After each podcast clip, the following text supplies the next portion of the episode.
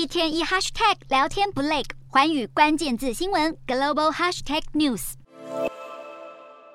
肃穆的伦敦西敏厅内，美国总统拜登瞻仰着女王棺木，胸前画十字手势，悼念这一位终身尽忠职守的一国之君。这是女王伊丽莎白二世灵柩开放民众瞻仰的最后一天，世界各国领袖纷纷抵达伦敦，准备参加国葬。受邀的王室成员、国家元首以及外交大使引起外界注目，其中乌克兰第一夫人欧莲娜也代替因国家战况危急而无法亲自前来的丈夫泽伦斯基总统到西敏厅吊唁女王。欧莲娜随后则前往白金汉宫与威尔斯王妃凯特会面。英王查尔斯三世与王储威廉和凯特王妃等王室成员，伦敦时间十八日晚间在白金汉宫举行国宴，招待美国总统拜登、法国总统马克宏等将近两千名外宾。不过，已经脱离王室的英王小儿子哈利与妻子梅根却不在受邀之列。据传，王室并没有告知两人此事。哈利与梅根是在看见新闻报道之后才知道自己不能参加国宴，显示夫妻俩与王室间的沟通出现严重的隔阂。而女王国葬前夕闹出的争议不止这一起，为了避免女王国葬期期间交通瘫痪，